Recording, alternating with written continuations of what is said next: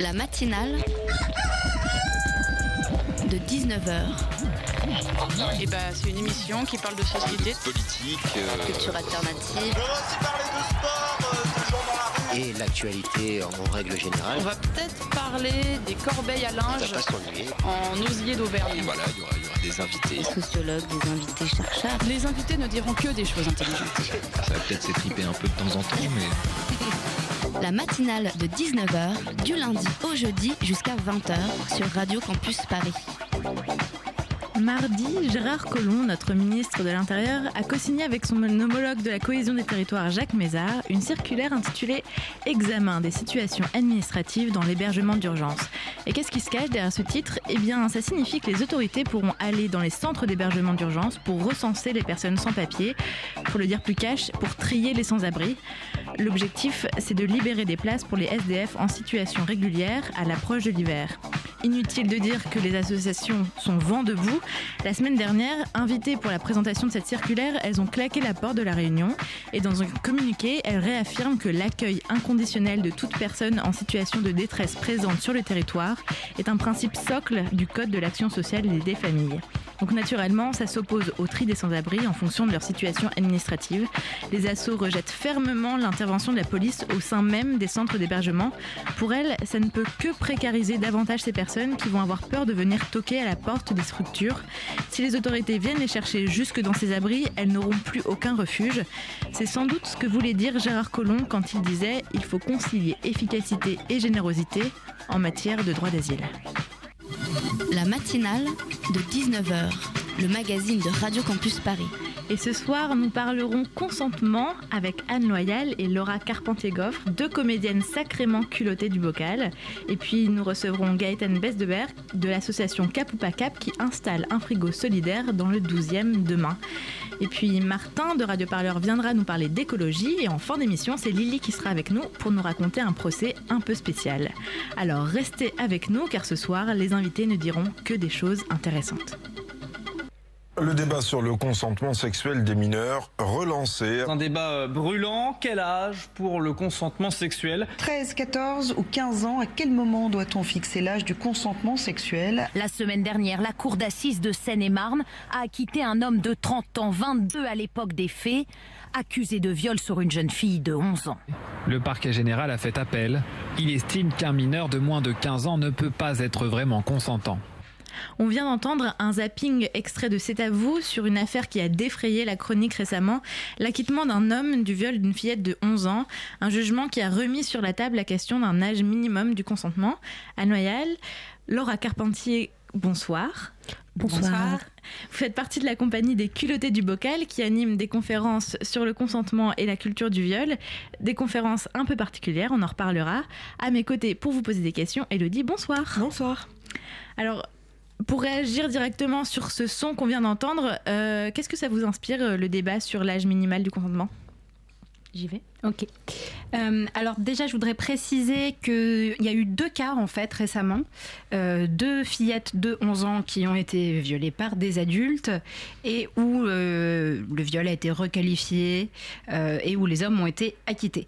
Alors un point qu'on mentionne actuellement dans la conférence gesticulée, donc on y reviendra, on réagit sur l'actualité, c'est rappeler quelque chose qui a été très peu dit dans les médias, c'est que ces deux fillettes étaient noires et que ça fait aussi écho à la dimension raciste qui existe euh, dans, dans les violences sexuelles et dans la culture du viol, qui est un, imbriquée en fait euh, à la culture du viol et qui fait que euh, il est plus facile dans la tête d'un juge euh, blanc dont l'imaginaire est effectivement sexiste mais aussi raciste de s'imaginer que des fillettes noires de 11 ans pourraient être consentantes pardon, être consentantes euh, à un rapport sexuel.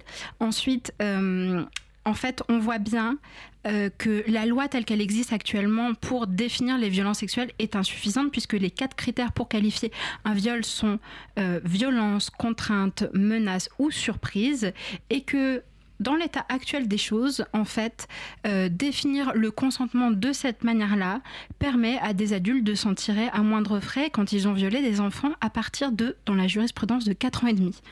Il y a eu des enfants de 4 ans et demi qui ont été violés par des adultes, généralement des ascendants.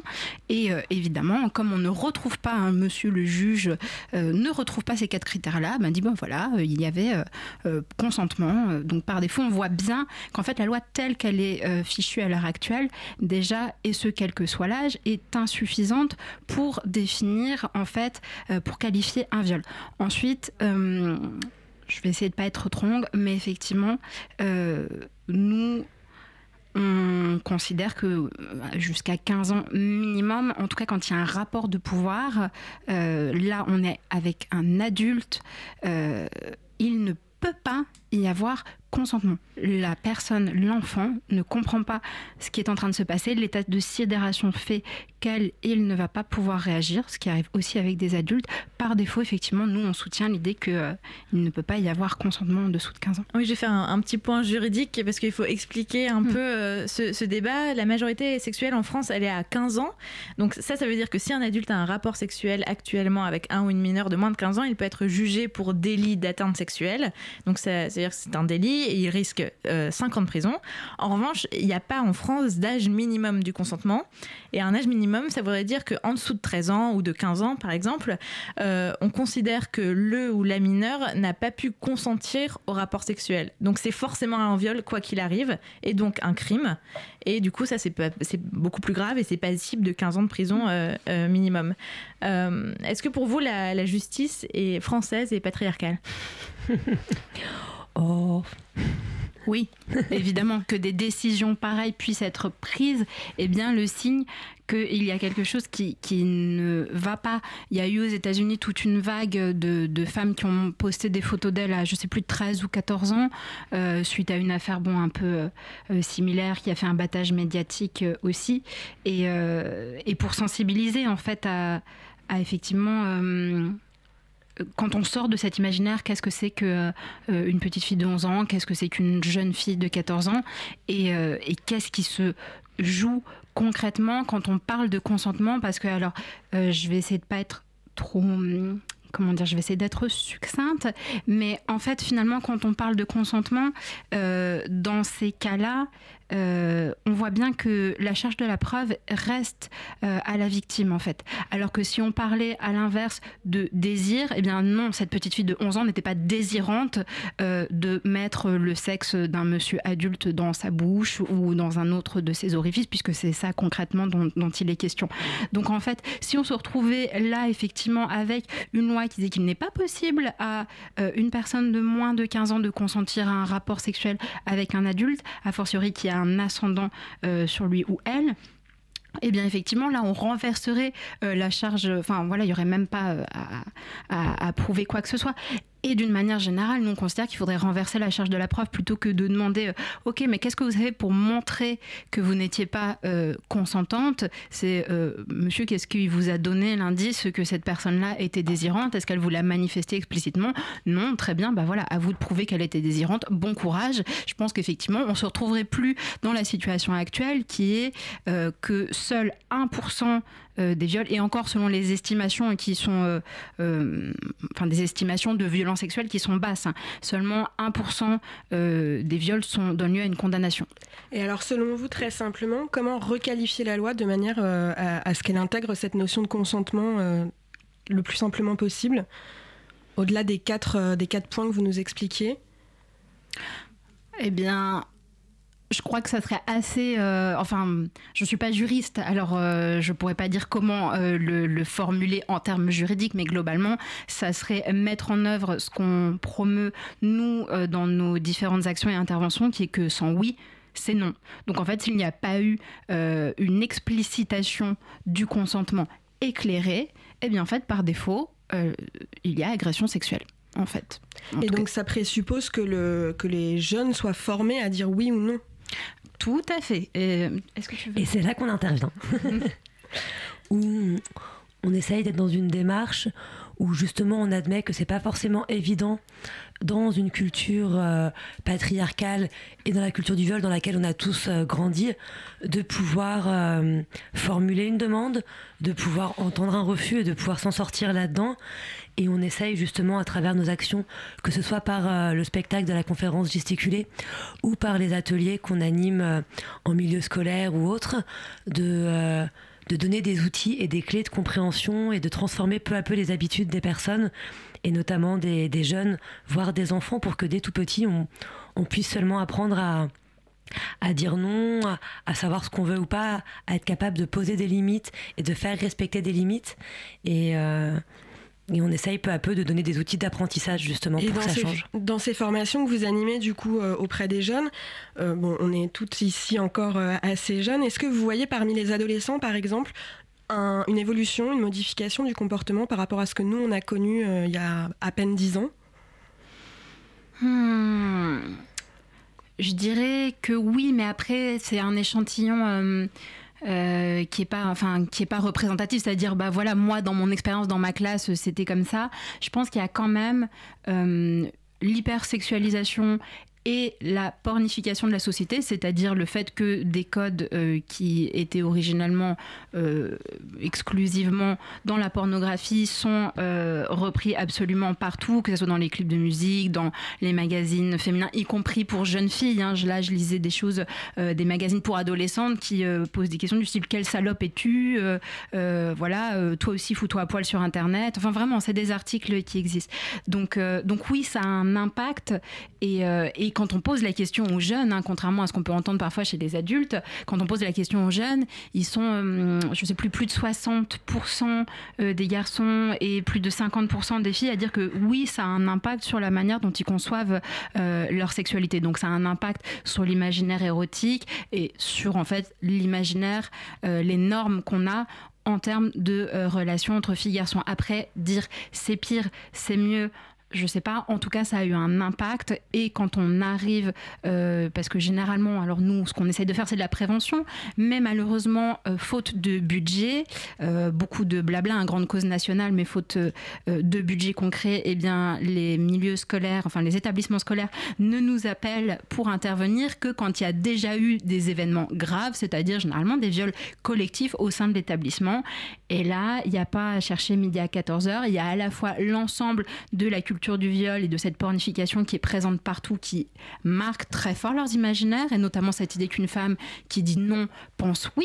Je veux dire, on a des garçons qui nous disent mais, mais euh, attendez, moi on m'a toujours dit que les filles disaient non pour nous exciter, machin, et là vous me dites que non, ça veut dire non, mais ça rend fou, quoi. Bah oui, oui, ça, ça rend fou et aussi euh, des violences sexuelles qui ont déjà été commises euh, dans l'environnement proche, généralement dans l'enfance. Je rappelle juste au passage que l'inceste, c'est dans une famille sur six, voire une sur cinq, y compris chez nous. On va donc un petit peu parler quand même de votre spectacle parce que ça c'est profondément en lien avec euh, avec l'actu. c'est une conférence gesticulée donc au cours de laquelle vous expliquez la notion de consentement. c'est quoi une conférence gesticulée? Alors, une conférence gesticulée, c'est un outil d'éducation populaire où le principe, c'est un peu de mélanger euh, des savoirs froids, qui vont être tout ce qui est de l'ordre des études académiques, des statistiques, des choses qui sont... Euh, voilà, matérielle, concrète, scientifique entre guillemets, et des savoirs chauds qui vont être de l'ordre du témoignage personnel et de mélanger tout ça euh, un peu théâtralement à travers une forme euh, théâtrale, ludique, un peu rigolote par moment, de manière à rendre accessible à la fois, comme on dit, au cerveau et au cœur euh, le propos qu'on essaie de défendre pour que les gens puissent voilà, l'entendre dans toute sa, son entièreté. Euh, et pourquoi c'était important pour vous de faire de l'éducation populaire sur le consentement? Alors, euh, parce que en fait, ces réflexions-là, souvent, elles sont considérées euh, comme tout le monde comme étant de l'ordre juste du point de vue, comme d'une manière générale les savoirs féministes et d'une manière encore plus générale les savoirs féminins. Et pourtant, il y a un paquet d'études, qu'elles soient sociologiques, anthropologiques, euh, en neurosciences, en biologie, etc., qui vont dans le sens de ces savoirs-là et qui ne sont pas forcément accessibles parce que, effectivement, dans cette recherche de légitimité-là aussi, les féministes se sont quelque part euh, parfois euh, renfermées un petit peu dans les, dans les milieux universitaires où, ça y est, on commence à reconnaître une certaine légitimité aux études de genre, mais finalement, on s'est coupé du reste de la population. Et donc, c'est aussi euh, l'idée de bah, voilà, euh, redonner à la société, puisque c'est de là que ça vient, c'est dans notre savoir au quotidien, c'est dans notre vie à nous, on n'est pas euh, séparés, qu'on a commencé à avoir des démarches de, compréhension et d'interrogation de, de toutes ces normes-là qui sont habituellement pas interrogées. Et puis parce que, d'une manière générale, on pense que ce sont des... les sciences sociales, les sciences humaines et les sciences en général peuvent être des armes qui peuvent être aussi bien au service des puissants qu'au service euh, des opprimés et de leur résistance. Et donc, la conférence gesticulée, pour nous, c'est effectivement un outil qui permet de sortir euh, les savoirs à la fois du quotidien, les savoirs chauds et les savoirs froids euh, de cet espace universitaire et de les rendre aux opprimés dans leur quotidien pour que ça, euh, ça leur donne des outils à la fois de compréhension de euh, ce qu'elles ont vécu et puis de résistance au quotidien. Juste là, il y avait une jeune femme de 20 ans qui est venue voir la conférence gesticulée, qui nous a écrit juste après en disant bah voilà, j'ai eu une discussion avec mon copain euh, dans la foulée de la conférence gesticulée. Et ben ça, pour nous, c'est euh, une victoire et, et c'est à ça qu'on aspire en fait en, en essayant d'aller la jouer et de la rendre le plus accessible possible.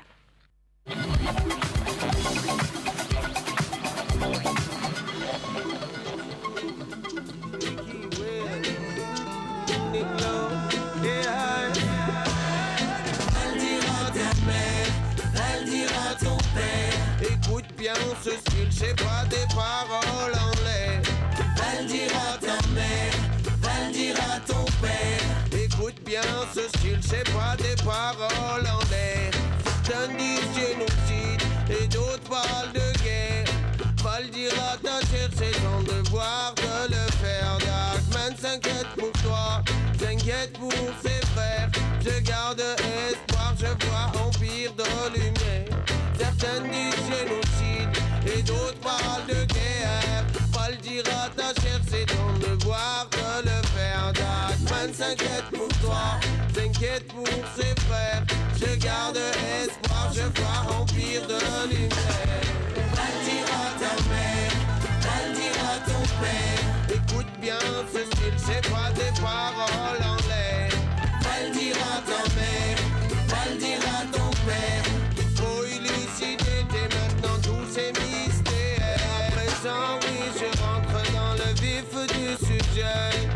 Du vrai problème, ah oui, je viens vous parler. Je parle des enfants qui ont été calcinés. Je parle de mes sœurs qui ont été violées. Je parle de mes sœurs qui ont été violées. On est comme des oiseaux en cage qui ne peuvent plus voler. Assoiffés de joie et de liberté par ce diabolique système en train de diriger. Elle dira ta mère, elle dira ton père. Écoute bien ce style, c'est pas des paroles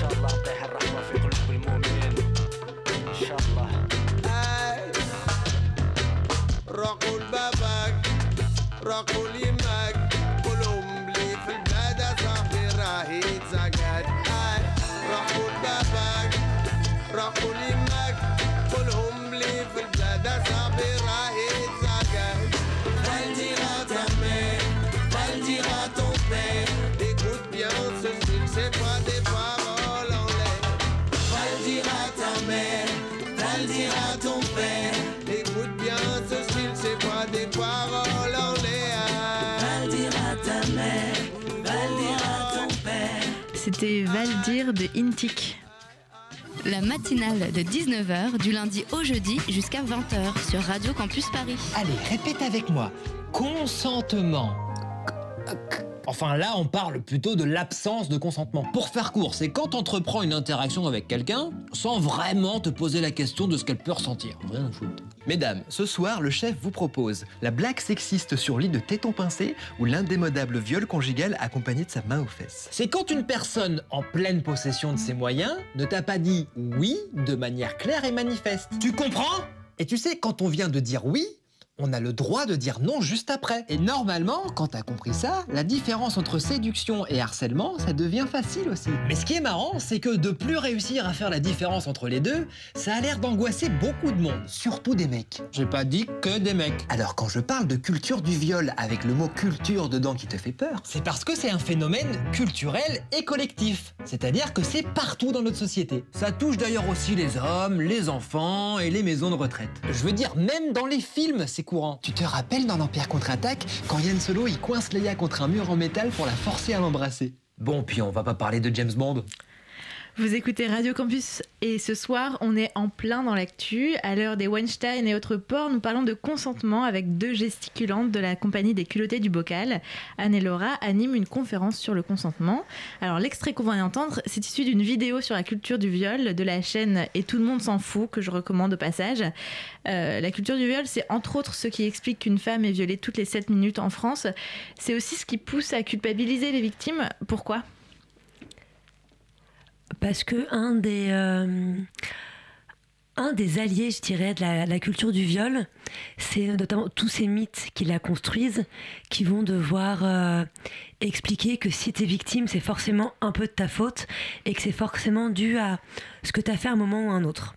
Parce que tu as porté une jupe trop courte, parce que tu étais beaucoup trop souriante avec ton colocataire, parce que tu as fait ci ou pas ça, parce que tu as fait un peu trop ci, un peu pas trop ça on est forcément prise dans des injonctions contradictoires qui vont faire qu'on n'est jamais comme il faut. Et ce qui me paraît très important, moi, à comprendre, c'est ce système de victim blaming, qui va donc être de remettre la faute à la victime, ou comme on le dit dans le spectacle, c'est un peu l'équivalent de gronder son chat après lui avoir marché sur la queue, qui est en fait un système de protection aussi pour toutes les autres euh, personnes en face, qui ont en essayant de se construire avec l'idée que la victime l'a forcément ou mérité ou cherché quelque part, pourrait elle-même se protéger de ces agressions-là. Et qui est un système très pernicieux qui va à la fois euh, empêcher aux victimes de parler et à la fois les rendre elles-mêmes coupables de ce qu'elles ont vécu. Si je peux rebondir là-dessus, un des éléments qui a été clé dans ma vie de compréhension euh, du rôle du victim blaming, euh, ça a été euh, d'avoir vécu un certain temps en Amérique latine, notamment à Lima au Pérou, où disons que le vol de, téléphone portable est assez courant. Et, en fait, quand moi je réfléchissais à la culture du viol, au victim blaming en France, je me disais mais enfin personne ne dirait jamais ah bah t'avais qu'à pas sortir ton portable, euh, c'est bien fait aussi, euh, t'étais si tentante avec ce nouvel iPhone machin. Et en fait, euh, bah là-bas au Pérou, les gens font ça. Euh, quand euh, moi je me suis effectivement euh, fait voler mon portable, et ben on m'a dit ah mais quand même tu l'as un peu cherché, faut pas sortir son portable dans la rue comme ça, etc. Et en observant les gens, je me suis rendu compte que les personnes qui m'avaient fait ces reproches-là sortaient évidemment, enfin passaient des coups de fil dans la rue en fait. Et je me suis dit mais en fait le victim blaming c'est quelque chose qui est proportionnel au danger. Et donc plus le danger est ressenti d'une certaine manière comme étant omniprésent, plus les personnes vont avoir tendance à exercer du victim blaming quand elles se sentent exposées au danger parce que ça va renforcer cette illusion de ok donc du coup si moi je ne m'adonne pas à tel ou tel comportement je suis en sécurité. Ceci est rassurant pour moi et fait du bien à mon cerveau. Un deuxième élément c'est aussi que je rappelle que euh, la grande majorité des agressions sexuelles sont commises par des proches et notamment dans la famille et que euh, aussi euh, revictimiser les personnes qui ont subi les agressions est une manière de euh, garder en cohérence ce système-là dans lequel la famille, on nous fait croire que c'est l'endroit le plus protecteur, que le couple est un endroit d'épanouissement et de protection, alors qu'en fait, statistiquement, c'est l'endroit où, enfin, les deux sphères qui sont liées l'une à l'autre, où on est le plus exposé aux violences, notamment sexuelles. Donc, enfin, c'est des questions assez violentes émotionnellement. Et euh, vous parliez à propos de vos interventions et de vos conférences euh, de parler à la tête et au cœur. Parmi ces arguments euh, pour parler au cœur, comment on conseille, comment on peut exprimer des émotions qui sont très très fortes? Quels conseils donner pour prendre la parole dans ces moments-là?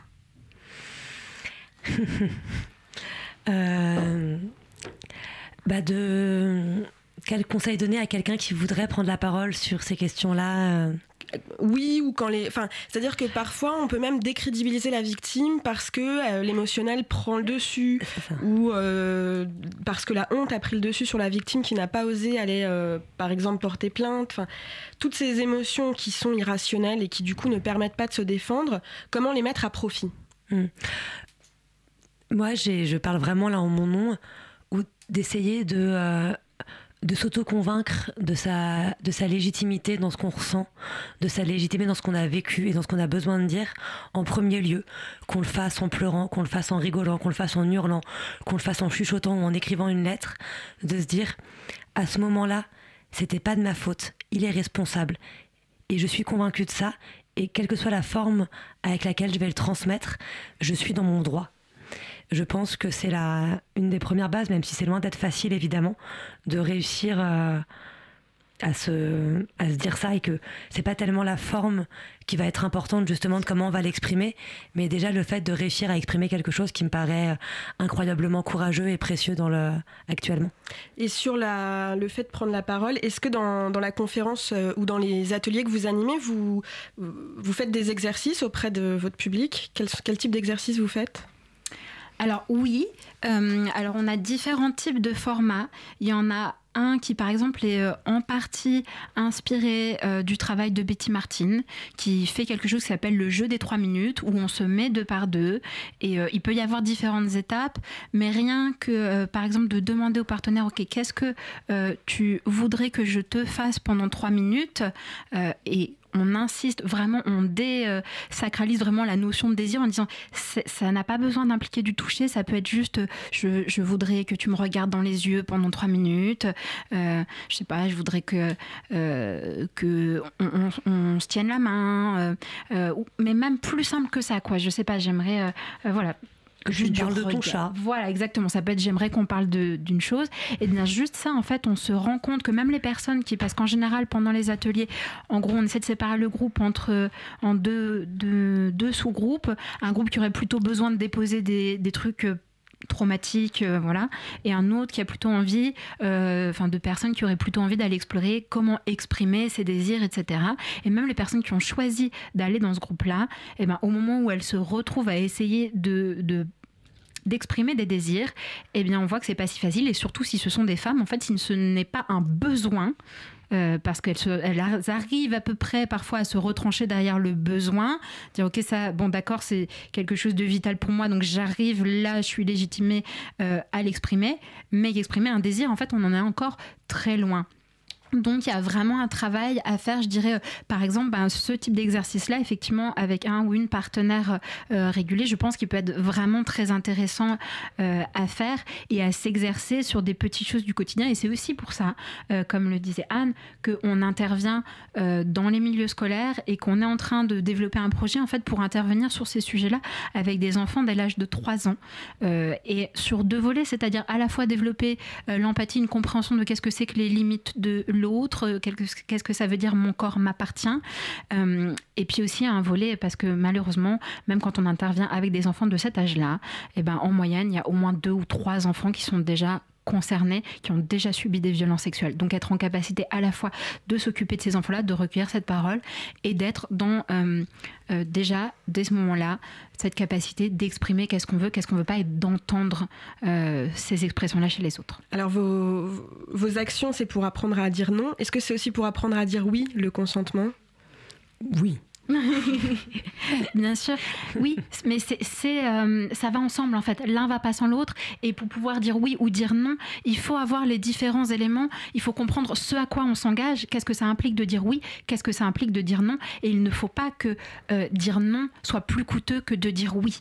Et tout ça, alors évidemment, on peut pas en parler dès trois ans, mais ça fait partie des choses sur lesquelles on travaille au quotidien et c'est pour ça que c'est pas juste apprendre à dire oui, à dire non, c'est que c'est l'ensemble des structures sociales de la société qui doivent changer, y compris et à commencer par les inégalités économiques. On va devoir terminer euh, cette interview. Euh, Juste avant, très rapidement, euh, vous avez mentionné un de vos futurs projets. C'est quoi vos prochaines dates Est-ce que vous pouvez nous en dire plus? Alors, on a quelques dates, si je ne me trompe pas, qui seraient début février en Dordogne, au mois de mars vers Bordeaux, pour le spectacle de la conférence Gesticuler. Et à partir de 2018, la compagnie va sortir son nouveau projet, justement pour toucher peu à peu le spectacle et le public, plutôt jeune public, qui serait un spectacle de contes, contes qui guérissent, contes qui aguerrissent, où c'est vraiment de l'ordre de la transmission de l'émotion, de comment on apprend à gérer aussi même ses émotions, pas forcément sur l'ordre du consentement, mais sur euh, est-ce que j'ai le droit de pleurer ou pas, est-ce que j'ai le droit d'être en colère ou pas, comment on fait ensemble. Et donc à partir de début 2018, on, va, on proposera ce nouveau volet euh, de notre création. Eh ben super, merci beaucoup euh, Anne et Laura. Vous pouvez retrouver la compagnie des culottés du bocal sur Facebook et sur votre site lesculottéesdubocal.org. Merci à vous.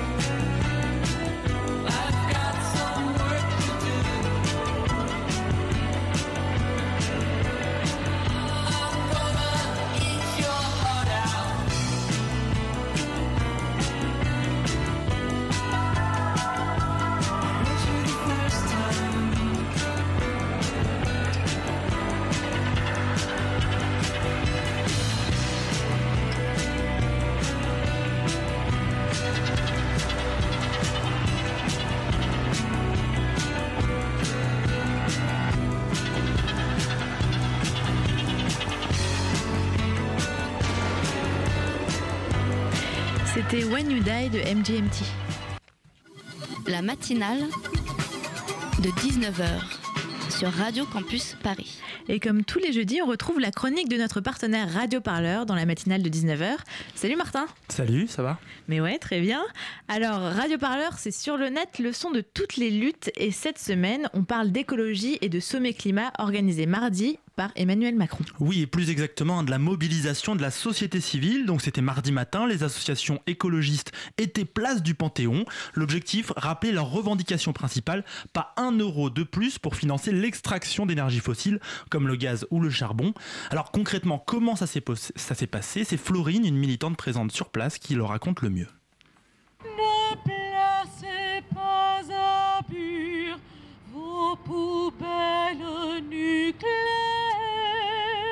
Donc on voit une, euh, une vague euh, d'un grand tissu bleu euh, porté par euh, des gens qui représentent euh, euh, tout le, le système financier qui empêche le- le- la transition écologique et qui ont des masques verts et blancs qui recouvrent des dizaines et peut-être même des centaines de personnes qui sont assises sur la place du Panthéon et qui euh, ensuite euh, émergeront de cette, euh, de cette grande bande de noirs euh, qui représente les énergies fossiles. Voilà, une action symbolique avec de l'opéra avant l'ouverture d'un sommet qui se tenait lui à la scène musicale. C'est une salle de concert flambant neuve hein, installée à Boulogne sur l'île Seguin dans le 92. Alors plus d'une centaine de dirigeants politiques, euh, d'ailleurs il n'y avait pas Donald Trump hein, qui n'était pas invité lui par contre, et de patrons de grandes entreprises étaient présents. Déjà la veille lundi, c'était tenu un Climate Finance Day chargé de défricher le sommet. Alors la promesse, c'est mettre la finance et le privé au service de la lutte contre le climat. Les financiers, les entreprises privées, les États donc main dans la main, mais pas la société civile. Et pour cause, on écoute Rebecca Wangler, elle est porte-parole du mouvement Alternatiba. Nous sommes euh, pas invités euh, au sommet, évidemment. Voilà. Et donc, ce rassemblement pour envoyer un message fort à toutes les personnes présentes à ce sommet, que la société civile a une attente envers euh, les États et que euh, la- les États ne peuvent pas se déresponsabiliser euh, des engagements qui sont pris à la COP21 et que maintenant il y a des, des mesures concrètes qui doivent être euh, euh, mises en œuvre pour répondre à ces engagements. Hier, c'était euh, le Climate Finance Day. Aujourd'hui, c'est plutôt un sommet politique. Politique, finance, ça joue qu'avec eux. Et euh, la société civile, elle est où sa place? On lui donne pas?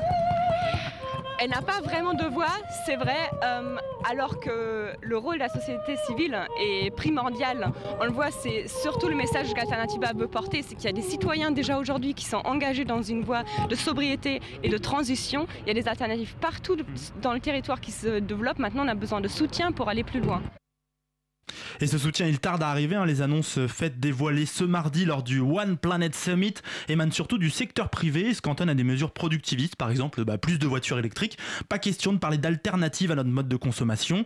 Dans le même temps, l'implication des États apparaît bien faible. Côté français, par exemple, plusieurs annonces s'apparentent en fait à des redites de promesses déjà formulées euh, dans le domaine des transports où le gouvernement ne va pas plus loin que les objectifs du plan climat ou encore la loi hydrocarbures. Des projets qui ont déjà été annoncés au mois de septembre. Raison de plus donc pour se mobiliser, comme l'explique Jean-Pierre. Alors lui, il est venu carrément du Pays Basque pour participer à l'action de mardi. Il a un message pour le président Macron et ses amis. Je pense que ce monde va à sa perte si jamais euh, on ne fait rien. Et donc, euh, eh bien voilà, j'agis euh, très très très modestement. hein. Je suis un fantassin de base. Il y a beaucoup de fantassins de base et il y en a de plus en plus de gens qui commencent à se poser des questions et de plus en plus de gens sortent du déni. Et si vous voulez, no- notre travail, nous, c'est de mettre la pression euh, continuellement. Il faut, faut, pas les lâcher. Quoi. Voilà, faut leur dire qu'on est là et, que toutes ces entreprises de com, hein, eh bien, euh, ça suffit pas. On, on va pas se laisser berner.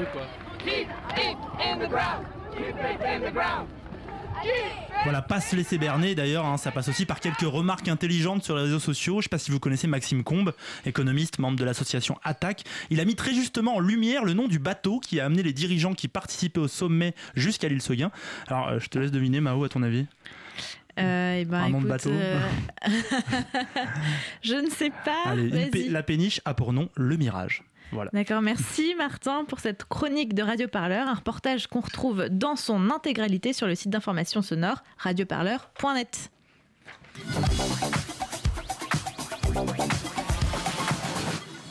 Vous êtes bien dans la matinale de 19h sur Radio Campus.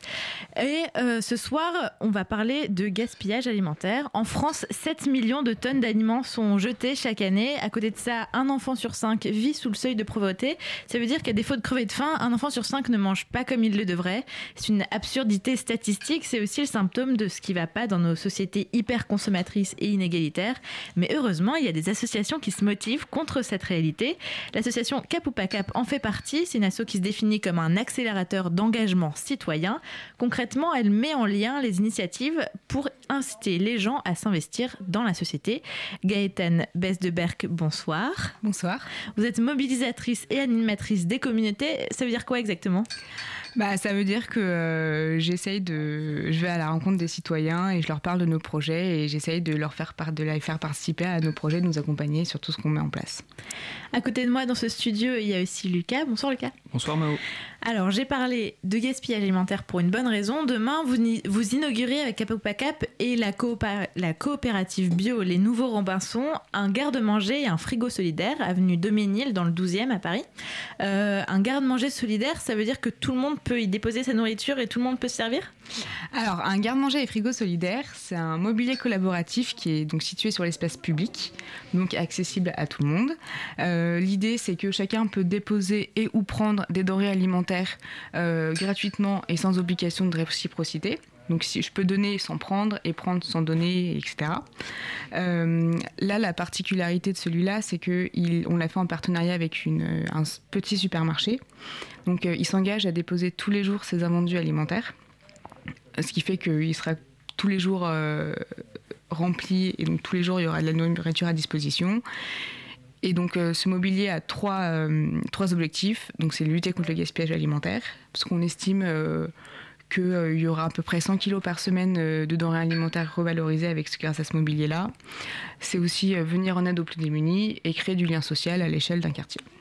Est-ce qu'on peut mettre n'importe quel denrée alimentaire ou il faut éviter ce qui a déjà été cuit par exemple ou...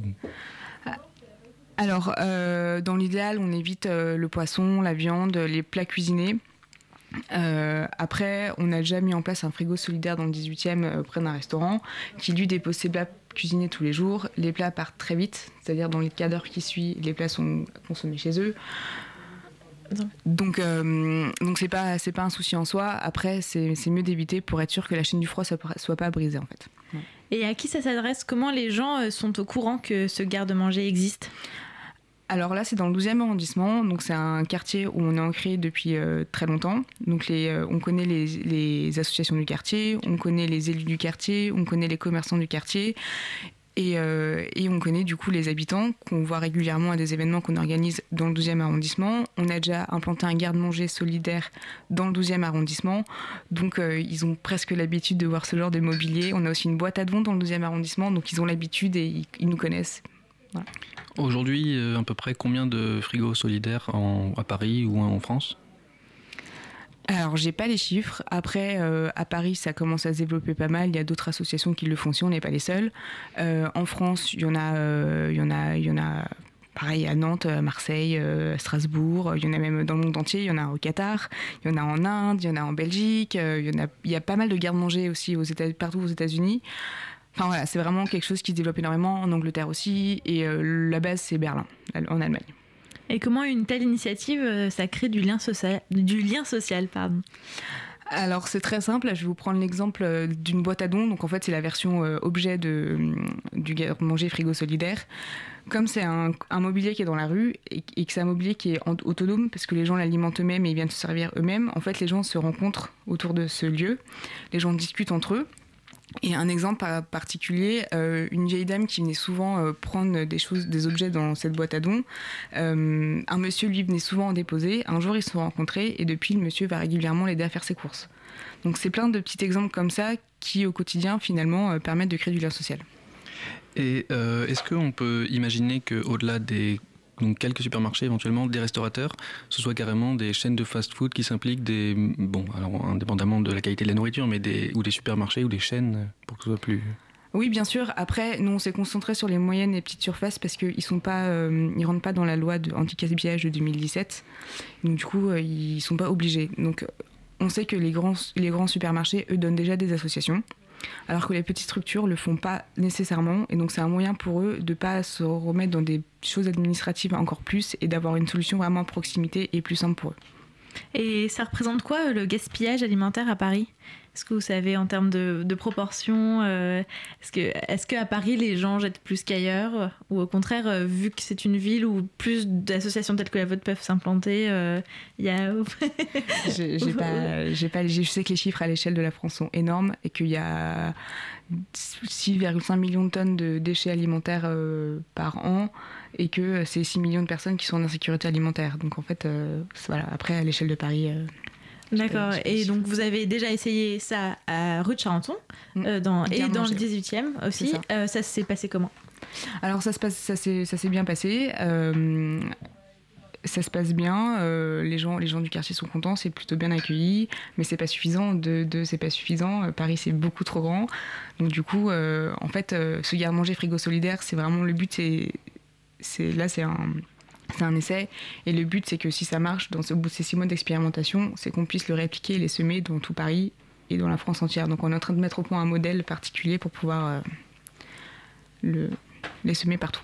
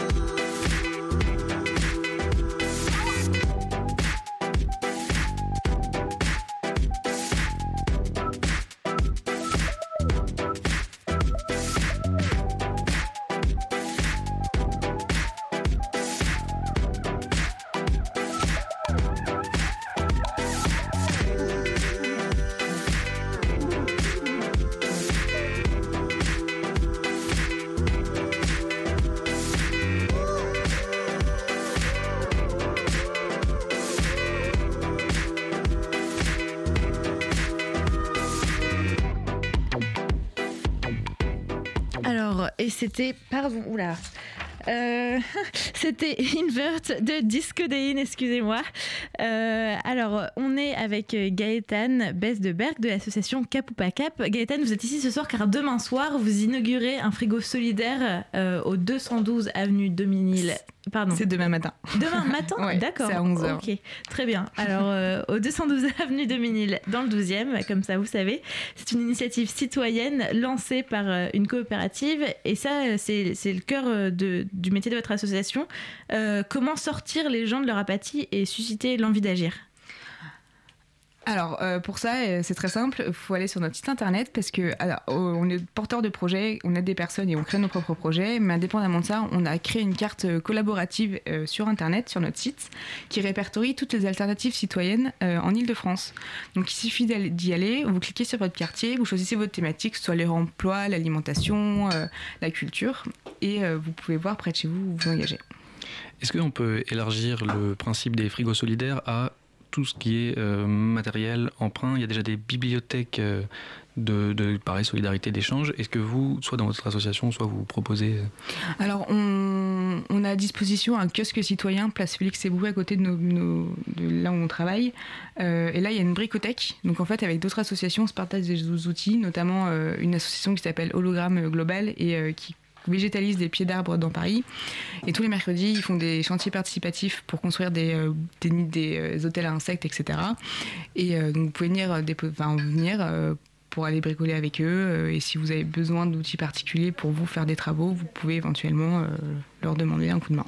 Et c'est quoi Voilà. la, la philosophie derrière tout ça? Est-ce que c'est une alternative à la propriété privée? Euh, la propriété privée, non, c'est euh, plus un, moyen de, je pense, de changer sa manière de, consommer, de vivre et de rencontrer d'autres personnes et, de s'ouvrir. D'accord, donc ça c'est les, valeurs qui vous portent. Euh, L'origine de, votre association, euh, ça remonte à un déclic. En 2013, euh, les fondateurs sont en Espagne à ce moment-là pour un documentaire sur le mouvement des indignés. Est-ce que vous pouvez nous raconter?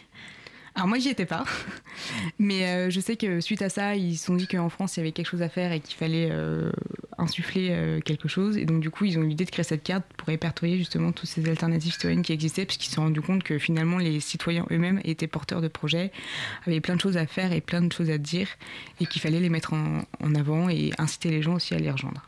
Et quand on voit ce que vous faites, on peut pas s'empêcher de penser au film Demain. Euh, c'est un peu cette, c'est plein d'initiatives citoyennes comme ça au niveau ultra local pour changer le monde. Est-ce qu'il y a eu un effet demain, vous pensez? Bah, L'association existe depuis 4 ans. Je- le film est sorti il y a 2 ans, 2 3 Ouais, ans. deux, trois ans.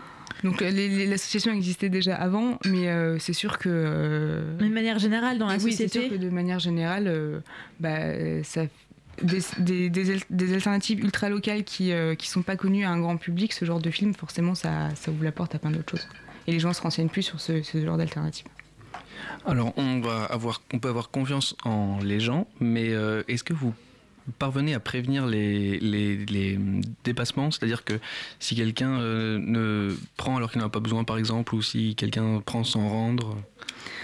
Alors ça, c'est aussi un travail de concertation qu'on mène avec euh, les gens du quartier où on s'implante.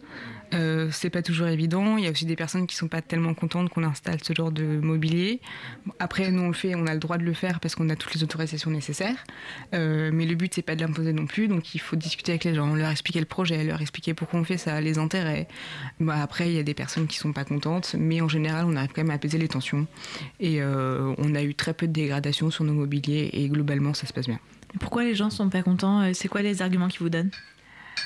Bah, soi-disant, c'est pas entretenu. Alors oui, il y a du passage. Parfois, on vient quand même régulièrement euh, faire un coup de clean, enfin un coup de nettoyage et tout, mais on considère aussi que hum, c'est aux personnes du quartier de d'approprier ce mobilier. Donc, on estime aussi qu'ils peuvent le ranger quand il faut faire, le nettoyer, etc. Mais on est aussi là pour le faire. Ça attire euh, aussi euh, beaucoup de sans-abri parce qu'ils ont besoin de ces, ils ont besoin de, ces, euh, de, choses qu'ils peuvent avoir dedans, des vêtements par notamment, ou des livres et là du coup de la nourriture. Certaines personnes n'aiment pas trop que des sans-abri soient concentrés à un, endroit, mais bon, après il n'y a jamais eu, jamais eu de soucis. Donc.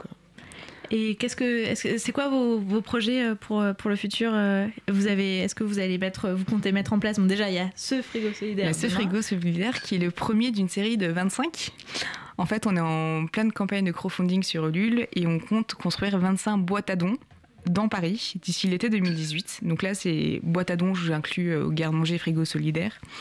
Et donc euh, là, c'est la première d'une série de 25. D'accord, bah merci beaucoup Gaëtan. Je rappelle que tu inaugures ce frigo demain matin, avenue Doménil à Paris. Et on peut retrouver l'actualité de ton asso sur le site capoupacap, tout attaché, point info. Voilà.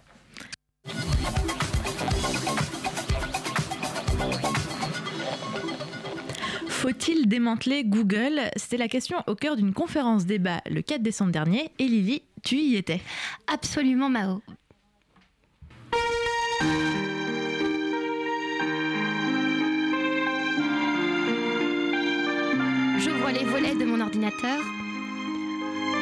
Et en écoutant l'oiseau chanter, la main sur la vitre, je regarde par la fenêtre Google. Google, c'est un logo, un logo couleur Lego, une alternance de bleu roi, rouge vif, vert sapin, jaune orangé. Quelquefois, pas à chaque fois, mais il arrive quelquefois, certains matins, que les traits et les cercles des six lettres de Google se redressent, s'enchevêtrent, se métamorphosent pour devenir six petits personnages. Les lettres G, O, O, G, L, E deviennent alors six petits glands car c'est la fête des enfants, six petits bâtons de glace car on célèbre le solstice d'été. Google et John Lennon, Google et Van Gogh. Google, c'est Halloween, Google de 1er avril. Autant d'occasions de dire i, i, i, a, a, a, eh, eh, eh, Google. C'est cool. Si Google était un pote, ce serait un pote trop cool, imprévisible, fun, branché, rigolo, cultivé aussi. Bref, Google, c'est chouette, c'est simple, et il n'y a pas que moi qui le dis. Google, euh, bah, c'est c'est pratique. On cherche quelque chose, on veut aller quelque part, bah, on, on demande à Google et il facilite la vie. Google. Ah, c'est le truc de, des infos euh, Oui, Google, le truc des ordinateurs. Alors c'est pour ça que quand on m'a demandé de faire une chronique sur la question suivante, faut-il démanteler Google? Bah j'ai pas compris. D'abord, j'ai rien dit. Enfin si, enfin, enfin c'était un peu comme si euh, dire quelque chose, mais, que je n'arrivais pas. Pourquoi, pourquoi toujours remettre en question comme ça tout? Faut-il démanteler Google? Faut-il scier les branches sur lesquelles les gens s'assoient? Faut-il euh, démonter le moteur du berlingot dans lequel je me conduis? Faut-il démanteler la roue, l'imprimerie, la SNCF Et donc là, j'ai été chercher démanteler dans le dictionnaire. Démanteler, définition, Google, c'est c'est détruire ce qui se présente comme un ensemble organisé. On dit démanteler un empire, un régime politique, un réseau d'espionnage. Faut-il démanteler Google? C'est la question à laquelle nous devons répondre ce soir. Voilà. Et donc tout ça pour vous dire, tout ça pour en arriver au fait que lundi 4 décembre, je suis au théâtre de la Porte Saint-Martin dans un tribunal pour les générations futures proposé par Ouzbek Erika. Ouzbek Erika, c'est un journal. Je suis Anne-Gabrielle Doba-Pantanach, directrice de la communication et porte-parole de Google France. La cour, c'est présidente Audrey Poulevard, accusation Kosuma Ayoun, Blaise Mao, défense Clémence Witt, Thierry Keller, témoin Albertine Menot, Laurent Alexandre, Tristan Nito, Pascal Salin, Laurent Alexandre. De nouveau, puisque je l'ai marqué deux fois. L'accusé, c'est Anne Gabrielle qu'on vient d'entendre tout à l'heure. Audrey Poulevard, qui est une grosse déconneuse, pose le cadre de la soirée. L'entreprise Google comparaît aujourd'hui devant ce tribunal pour abus de position dominante. Deuxième chef, l'utilisation abusive de données personnelles. Troisième chef, l'inculpation. Vous êtes accusé de vous soustraire à l'impôt euh, sur les sociétés dans la plupart des pays où vous réalisez vos plus importants bénéfices. Quatrième chef, le transhumanisme. Bon, le procès, je vais vous en faire un compte-rendu accéléré. Accusation faible et pas très incisive, défense offensive et imaginative. L'accusé se démerde bien, l'accusation n'est pas très virulente, les témoins à charge contre, Go- contre Google, c'est dur à dire, sont pas super en forme. À la fin des débats, tout le monde semble s'accorder à dire avec Pascal Alexandre que Google a changé nos vies. et que pour le coup, faut-il démanteler Google? Le simple fait qu'on pose cette question est surréaliste. On vote, au final tout va bien, l'accusé est acquitté, et voilà, et du coup c'est tout. Je ressors de ce débat pas tellement transcendé. Bon, moi de toute façon, je l'avais dit depuis le départ, à un moment, faut arrêter, faut arrêter de voir le mal partout. Google, c'est juste un moteur de recherche, une entreprise de classement des données, une entreprise californienne qui marche bien. Alors évidemment, comme d'habitude, tout le monde est jaloux. Bah ouais, tout le monde est jaloux de Google Google, c'est de la merde. Actualité, Google Images, Google Catalogue, Google Group, Google Movie, Google Blogger, Google Alert, Google euh, Book, Google- Google Agenda, Google Maps, Google Maps, euh, Base, Google Analytics, Google Moon, Google Mars, Google SMS, Google Page, Google Custom. Enfin bref, en résumé, Google, c'est de la merde. Merci Lily, ça a mérite d'être clair. La matinale, c'est terminé pour cette semaine. Merci à Nina et Elsa qui ont préparé cette émission. Merci également à Adèle qui l'a réalisée et Philippine qui s'est occupée du web. Vous pourrez retrouver l'émission en podcast d'ici quelques minutes sur le site de l'émission radiocampusparis.org et sur notre page Facebook, la matinale de 19h. Tout de suite, restez bien connectés sur le 93.9 car après la pause, vous entendrez la douce voix de Mélanie pour Déshabiller moi.